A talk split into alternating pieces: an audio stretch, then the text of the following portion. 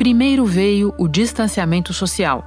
Na sequência, uma outra ferramenta de contenção do novo coronavírus foi ganhando cada vez mais importância, inclusive para compensar o relaxamento progressivo das restrições. Não deveria soar como novidade. Há mais de um século, máscaras foram uma arma importante no combate à gripe espanhola, uma das piores pandemias que a humanidade enfrentou até agora. Matou milhões de pessoas. Na Ásia, elas foram popularizadas depois da epidemia de outro coronavírus, há 18 anos, a SARS. Os primeiros exemplos de adesão vieram justamente dos países asiáticos, ainda no início do ano.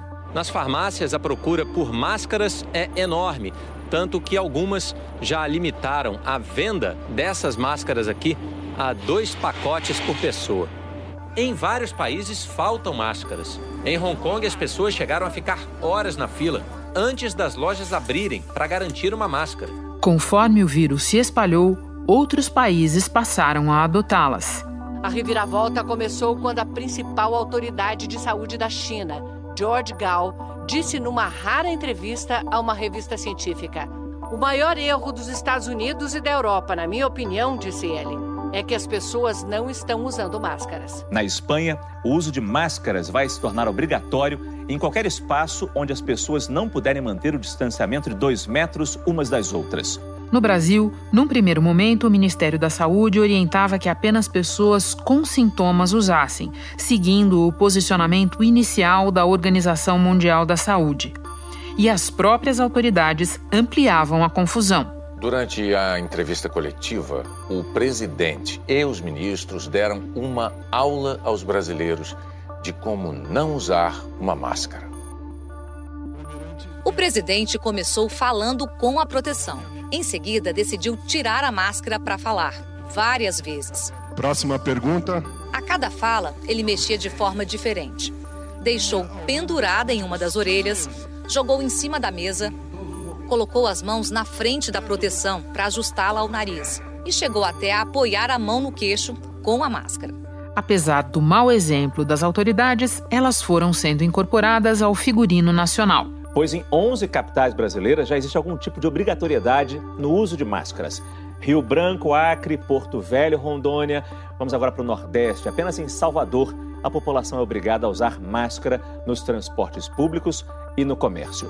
Descendo para o centro-oeste, em Cuiabá, é obrigatório desde a semana passada. No sudeste, em Belo Horizonte, quem sai nas ruas vai ter que usar máscara. Em Vitória, o uso é obrigatório no comércio. Em São Paulo, existe uma recomendação de uso. E na região sul, as máscaras já são obrigatórias em Florianópolis, e em Curitiba. E a OMS mudou de posição. Se pede que os governos orientem que todos usem máscaras de tecido em locais onde há transmissão intensa e onde o distanciamento social é difícil, como em transportes públicos, por exemplo. Nos Estados Unidos, campeão de casos e de vítimas, o presidente ainda não se rendeu às evidências. O presidente americano Donald Trump protagonizou mais um evento de campanha sem nenhuma medida de proteção contra o coronavírus. Mas a principal autoridade médica do governo fez um apelo pelo uso de máscaras.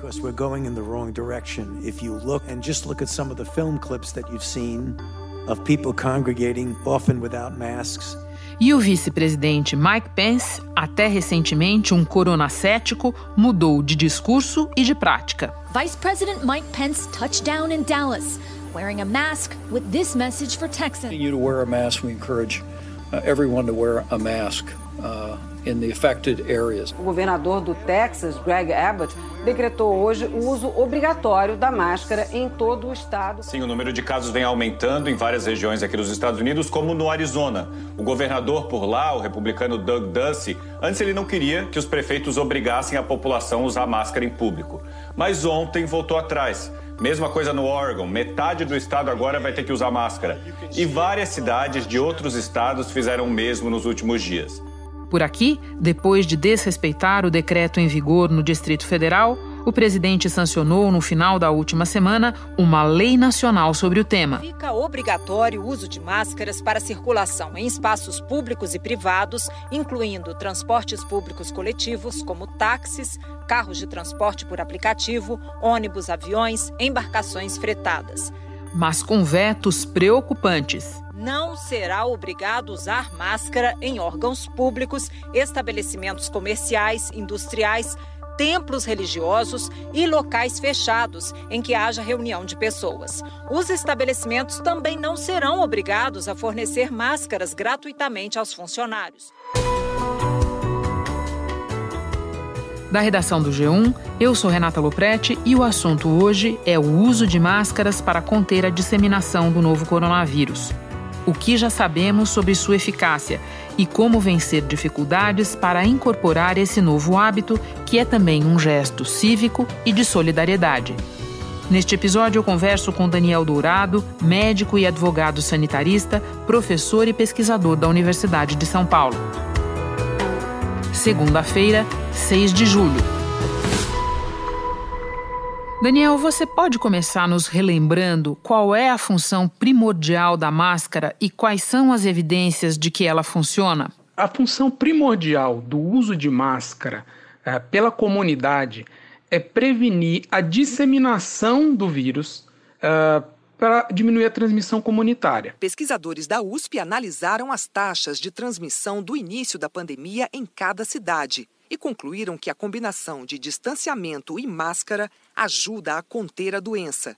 Em São Paulo, chegou a reduzir o contágio em 15%. Em Brasília, quase 25%. Né? Ou seja, o principal é que pessoas que podem contaminar o ambiente, podem contaminar o espaço, né, superfície, uh, evitem essa disseminação. Por que isso? A gente já sabe que o vírus da Covid-19, o SARS-CoV, eh, ele se dissemina por gotícula e essas gotículas elas são eh, disseminadas não só quando a pessoa espirra ou tosse, mas também quando a pessoa fala. Sempre que fala ou espirra, você emite gotículas que podem ser maiores ou menores. O que acontece no dia a dia é a transmissão pelas gotículas maiores. Quando você fala, elas podem ser projetadas a até 2 metros e cair, contaminando superfícies. Daí a necessidade de manter a distância e lavar as mãos. Então a lógica da máscara é criar uma barreira mecânica para diminuir essa, essa transmissão de gotículas, porque a gente já sabe que há gotículas na fala né? E a gente já sabe que uma barreira mecânica diminui essa disseminação, sabendo que é um vírus é, cuja transmissão é feita é, pela excreção do trato respiratório superior. Então, a fala é um dos principais mecanismos. É, já tem bastante evidência acumulada disso.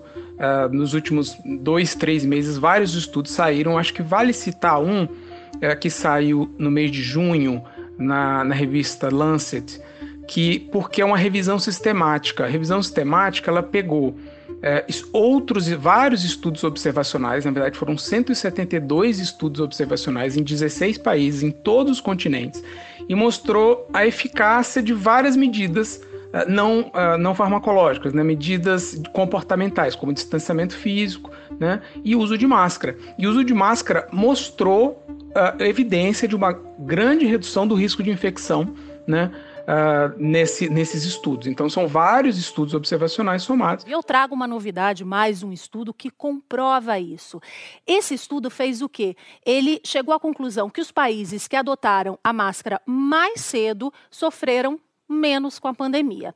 O estudo pegou 194 países, desses 194, 18 começaram a usar a máscara mais cedo e 14 tiveram uma redução no número de mortes da Covid-19. Separei aqui alguns países: Laos, Laos, Moçambique, Mongólia, Camboja, Vietnã, Macau. A gente sabe que existe uma, uma eficácia maior daquelas máscaras é, de filtro, né, as máscaras que os profissionais de saúde usam, mas as máscaras comuns, por criar essa barreira mecânica, também são eficazes para diminuir essa disseminação. Por falar em outros países, o que nós já sabemos sobre os resultados obtidos por países que começaram a usar a máscara logo no início da pandemia? A gente até tem chamado isso de modelo japonês, né? É, porque um dos países que é, mostrou, demonstrou isso foi o Japão. queria mostrar aqui máscaras de pano que nós recebemos pelo correio. O governo do Japão está enviando a todas as famílias residentes no país. É, eu, por exemplo, recebi duas, e somos quatro pessoas aqui em casa, né? Eu, minha esposa e meus dois filhos. Isso aconteceu em várias residências. Mas o lado bom é que está difícil encontrar as descartáveis nas farmácias. E essas aqui, ó, eu poderia usar várias vezes. E também vem aqui, ó, um manual de instruções, tá vendo? Para como lavá-las corretamente. Mas na verdade não só o Japão, né? A gente tem evidência de países, eh, a própria Coreia do Sul, países menores como Hong Kong, eh, Singapura, tiveram eh, menores índices de disseminação, de contaminação e menor mortalidade pelo vírus, né? É, a gente chama modelo japonês porque ficou, ficou conhecido pela, o, o, pelo Japão ser um grande país que adotou esse modelo. É, usaram máscaras desde o início, né? Então, o uso de máscara desde o início a gente já percebeu que, que, houve sim uma menor disseminação. Foram testadas mais de 200 pessoas com doenças respiratórias, quase a metade com o tipo de coronavírus que provoca a gripe comum, não o da Covid-19. 40% dos que estavam sem máscara soltaram o vírus no ambiente. Entre os que estavam de máscara, ninguém soltou o vírus. Agora, é importante a gente lembrar que nesses países, é, além do uso de máscaras desde o começo, que é algo até é, da própria ética é, da, da, sociedade, né? A, a, própria comunidade já adotou medidas de distanciamento, já ficou mais em casa. Então, o uso de máscara é uma dessas medidas. É, e todas as medidas impressionam, né, Daniel, abraçadas pela população, às vezes sem nenhuma instrução oficial. E eu é, lembro aqui que o caso do Japão chama particularmente atenção pelo percentual de idosos na população, né, Daniel? É a população mais idosa do mundo e ainda assim eles têm uma mortalidade por Covid relativamente baixa. Agora, Daniel, vamos à nova lei brasileira sobre o uso de máscaras. Ela torna obrigatório o uso numa série de circunstâncias, mas o presidente Bolsonaro vetou a obrigatoriedade em estabelecimentos comerciais e também em locais públicos que reúnem pessoas como igrejas que são notórios locais de contaminação. Quando a gente olha sob o aspecto da saúde pública, esses vetos fazem sentido? Não fazem nenhum sentido e eu espero que, que esses vetos sejam derrubados. Primeiro, porque na mensagem de veto, o motivo alegado é, é uma suposta violação de, de domicílio, né? Uh, isso não faz sentido nem do ponto de vista jurídico, porque o dispositivo constitucional né, do, do artigo 5 que, é, que protege a inviolabilidade do domicílio, o bem tutelado é a intimidade da vida privada do indivíduo, né? E na própria lei do uso de máscara está lá no próprio artigo eh, cujo dispositivo foi vetado, que é para a circulação de pessoas em espaços públicos e privados com acesso ao público. Ou seja, nem há aí que se falar uh, numa, certa, numa violação de intimidade. Já é bastante eh, discutido isso do, do nosso campo do direito sanitário, né, uh, que normas que tratam de vigilância sanitária epidemiológica podem sim equilibrar né, e podem restringir direitos, como por exemplo direito à liberdade e até direito à propriedade. Né? Então, não é o caso de inviolabilidade do domicílio, e mesmo que fosse, eu até posso citar aqui como exemplo, né, em 2016 foi aprovada uma lei uh, que permite até mesmo ingresso forçado em imóveis particulares por conta da, da, da epidemia do Zika. Ou seja, esse, esse equilíbrio, esse sopesamento entre o direito né, uh, individual e o direito coletivo, o interesse público, ele já é feito em normas sanitárias, né? É, e não faz sentido. Esse, esse veto, infelizmente, é, não faz nenhum sentido. Eu espero que ele seja derrubado pelo Congresso. Em abril, o Supremo Tribunal Federal decidiu que as medidas do governo federal não afastam a competência dos estados e municípios. Assim, nesse momento de pandemia, o cidadão deve seguir o que está determinado no local onde mora principalmente se as regras sobre o uso da máscara forem mais rígidas. Seguindo nos vetos, eu quero te ouvir sobre mais um: o veto à obrigatoriedade do governo distribuir máscaras para a população que não tem condição de comprá-las. Qual é ou deveria ser o papel do poder público nessa questão? Esse é um dos pontos que me parece fundamentais, porque a gente quer adotar é, essa medida de, de uso de máscaras pela comunidade. É, e esse é um ponto fundamental que está até pouco explorado. Assim. Deveria se pensar em postos de distribuição de máscaras como uma medida sanitária mesmo, né? Como nós temos postos de distribuição de medicamentos, de, de equipamentos de proteção, a máscara deveria ser assumida como uma obrigação do Estado, como uma, um, um, ponto do sistema de saúde, né, de interesse público, e a distribuição deveria ser gratuita. A alegação foi que não há previsão, né, Uh, para isso, não há previsão de custo. A nota da secretaria diz que essas medidas criavam despesas ao poder, ao poder público sem indicar fonte de custeio e nem impacto financeiro. Segundo a lei, vai caber agora aos estados e municípios a elaboração de outras regras além das que estão previstas na lei, o que inclui, por exemplo, instituir multas e valores quanto ao uso ou não de máscaras. A lei ela vem justamente para ah, permitir, né, para prever que isso seja feito. Também não havia previsão da pandemia, né, Daniel? Exato. Assim como foram é, liberados vários créditos extraordinários, né, é, inclusive para a saúde, embora não tenha sido mexido, uh, eu penso que esse veto também uh, não faz muito sentido por essa alegação. Espero também que seja derrubado.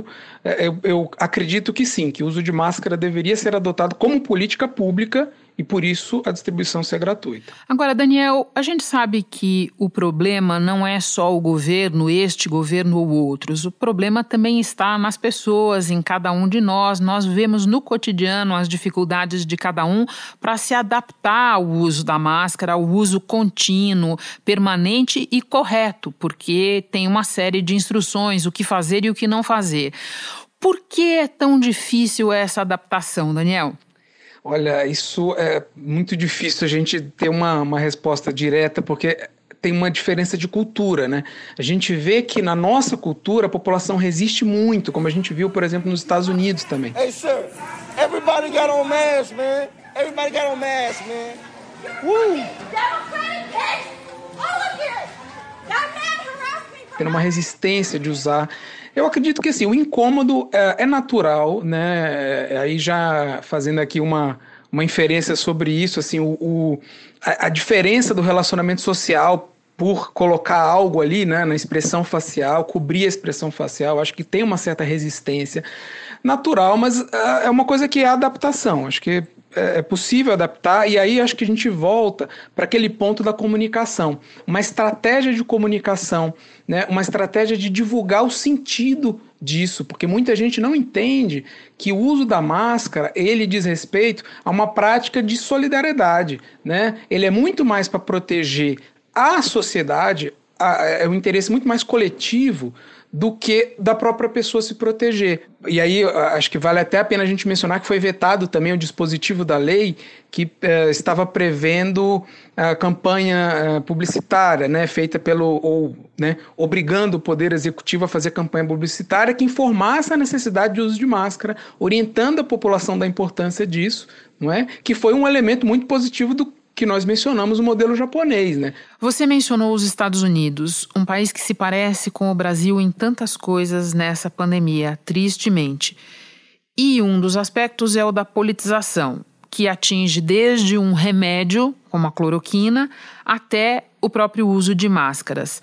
É possível reverter esse cenário em que usar máscara virou objeto de disputa política? Esse exemplo do, da medicação é bem interessante, porque a gente tá, quem está na ciência defendendo o uso da, da ciência como base para política pública, nós estamos desde o começo chamando atenção para uh, o uso de medicamentos que não têm eficácia e segurança comprovada. Né? E mesmo assim, o Ministério da Saúde no Brasil, né, uh, nos Estados Unidos já de certa forma uh, não está mais, abandonou essa prática, mas no Brasil continua com orientações incentivando né, uh, médicos a usarem, a prescreverem cloroquina e hidroxicloroquina para a Covid-19. O FDA, que é a agência que regulamenta né, as, os medicamentos nos Estados Unidos, cancelou a autorização emergencial que tinha concedido para o uso da cloroquina. O país tem mais de 66 milhões de doses sobrando desse medicamento, que, lembramos, foi promovido pelo presidente dos Estados Unidos e do Brasil.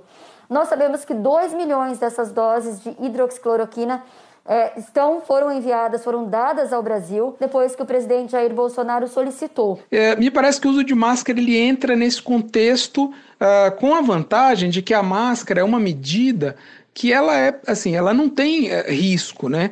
É, para a pessoa usar uma máscara, ela não vai se colocar em risco nenhum, diferente de usar um medicamento, que tem efeitos colaterais. Isso passa, mais uma vez, pela estratégia de comunicação, mas eu não vejo isso de uma maneira muito otimista, porque a gente está vendo o governo brasileiro, é, desde o começo, contestando as orientações da Organização Mundial de Saúde, né, é, chegando até a ameaçar deixar a organização, né, é, acusando a Organização Mundial de Saúde de ter um suposto viés ideológico e, enfim. Um texto do ministro de Relações Exteriores, Ernesto Araújo, provocou críticas de especialistas. O ministro critica o valor que os países estão dando para a Organização Mundial da Saúde neste momento e diz: transferir poderes nacionais à OMS sobre o pretexto, jamais comprovado, de que um organismo internacional centralizado é mais eficiente para lidar com os problemas do que os países agindo individualmente, é apenas o primeiro passo na construção da solidariedade comunista planetária. É, eu vejo essa dificuldade do governo federal brasileiro,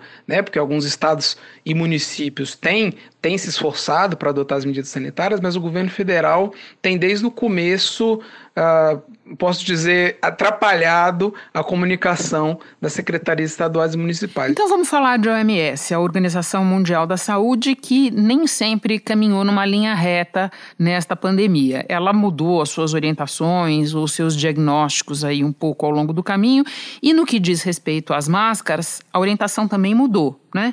É, e agora é, eles passaram a defender o uso mais extensivo de máscaras, mas continuam reforçando que as máscaras sozinhas não resolvem o problema. Você concorda com essa afirmação? Olha, Renata, eu concordo com essa afirmação e ela tem que ser vista dentro do contexto do uso de máscara. A Organização Mundial de Saúde, de fato, é, demorou para adotar a orientação de uso de máscara. Né? Nos primeiros meses da pandemia, a OMS é, orientava o uso de máscaras basicamente para o profissional de saúde. Né? Eu é, tenho falado sobre isso desde lá do começo, de março a abril, já é, é, acreditava que seria uma orientação necessária o uso de máscaras pela comunidade, mas a OMS só veio adotar enfaticamente essa orientação recentemente, no mês de junho. E com base nas novas pesquisas, a organização recomenda que essas máscaras de tecido tenham pelo menos três camadas. Uma primeira camada com um material absorvente, como algodão. Uma camada intermediária com um material como o polipropileno, para funcionar como um filtro. E uma camada externa com um material pouco absorvente, como o poliéster. Eu acho que isso aconteceu primeiro porque uh, houve mais evidências acumuladas, como eu mencionei, esse estudo do Lancet, que foi um, um, uma revisão sistemática né, de estudos observacionais, só saiu em junho. Né? Uh, e a, no início, a OMS eh, manifestava uma preocupação com a com os países não poderem ter, eh, não poderem produzir essa quantidade de máscara. Né? Então essa preocupação, por conta dessa preocupação, acho que levou eles a atrasarem aí uh, essa, essa orientação geral que foi dada agora. Agora, essa frase eu concordo pelo seguinte: Masks can also create a false sense of security. I cannot say this clearly enough. Masks alone will not protect you from COVID-19. Como estratégia de comunicação, né, é importante desde o início chamar atenção daquilo que eu tenho falado, né, que nós já mencionamos. A máscara ela é para diminuir a disseminação do vírus, sobretudo diminuir a transmissão comunitária. Né? É, então, ela não pode ser vista pelo indivíduo que usa como um, um salvo-conduto para ele voltar à, aglomeração, para voltar a, a, não ter cuidados de higiene, né? Olha, use máscara, mas mantenha os cuidados de higiene, evite aglomerações. O isolamento social ainda é a principal medida comportamental para evitar a disseminação da, da Covid-19. Assim explicado por você, não ficou nem claro, ficou cristalino mesmo. E Daniel, para terminar, já que a gente falou tanto sobre o imperativo do uso da máscara, vamos lembrar quando e como usar e também o que não fazer de jeito nenhum. Primeiro, a máscara ela deve ser usada cobrindo todo o rosto, cobrindo o nariz e a boca, não é? Porque o objetivo é evitar a transmissão pela respiração. Então não basta cobrir só a boca e não basta cobrir só o nariz, ele tem que cobrir o nariz e a boca. O uso ele tem que ser em toda situação em que a gente for sair de casa. Precisou por alguma razão sair de casa, né? É, use a máscara, mesmo que seja no próprio carro, mesmo que seja no transporte, não importa, porque mesmo que a gente não esteja sentindo nada, e é isso que a gente tem falado, pessoas não sintomáticas ou pré-sintomáticas que acabaram de ser contaminadas e vão desenvolver a doença daqui a alguns dias, já começam a transmitir, já começam a disseminar o vírus no ambiente. Então é por isso que a máscara tem que ser usada a todo tempo, né, e por todo mundo. E use máscara do jeito correto, não adianta usar no queixo, não adianta usar né, pendurada na orelha, na cabeça, tem que tampar o nariz e a boca é, completamente, justamente para evitar essa disseminação pelas gotículas no ar. Tudo anotado, tudo gravado neste episódio do assunto para todo mundo ouvir e usar a máscara direito. Daniel, muito obrigada pelos esclarecimentos, pela participação. Bom trabalho para você. Muito obrigado, Renata, pela oportunidade. Um grande abraço. Continuando no tema do episódio de hoje. Quando espirramos e tossimos, liberamos grande quantidade de gotículas que podem estar infectadas.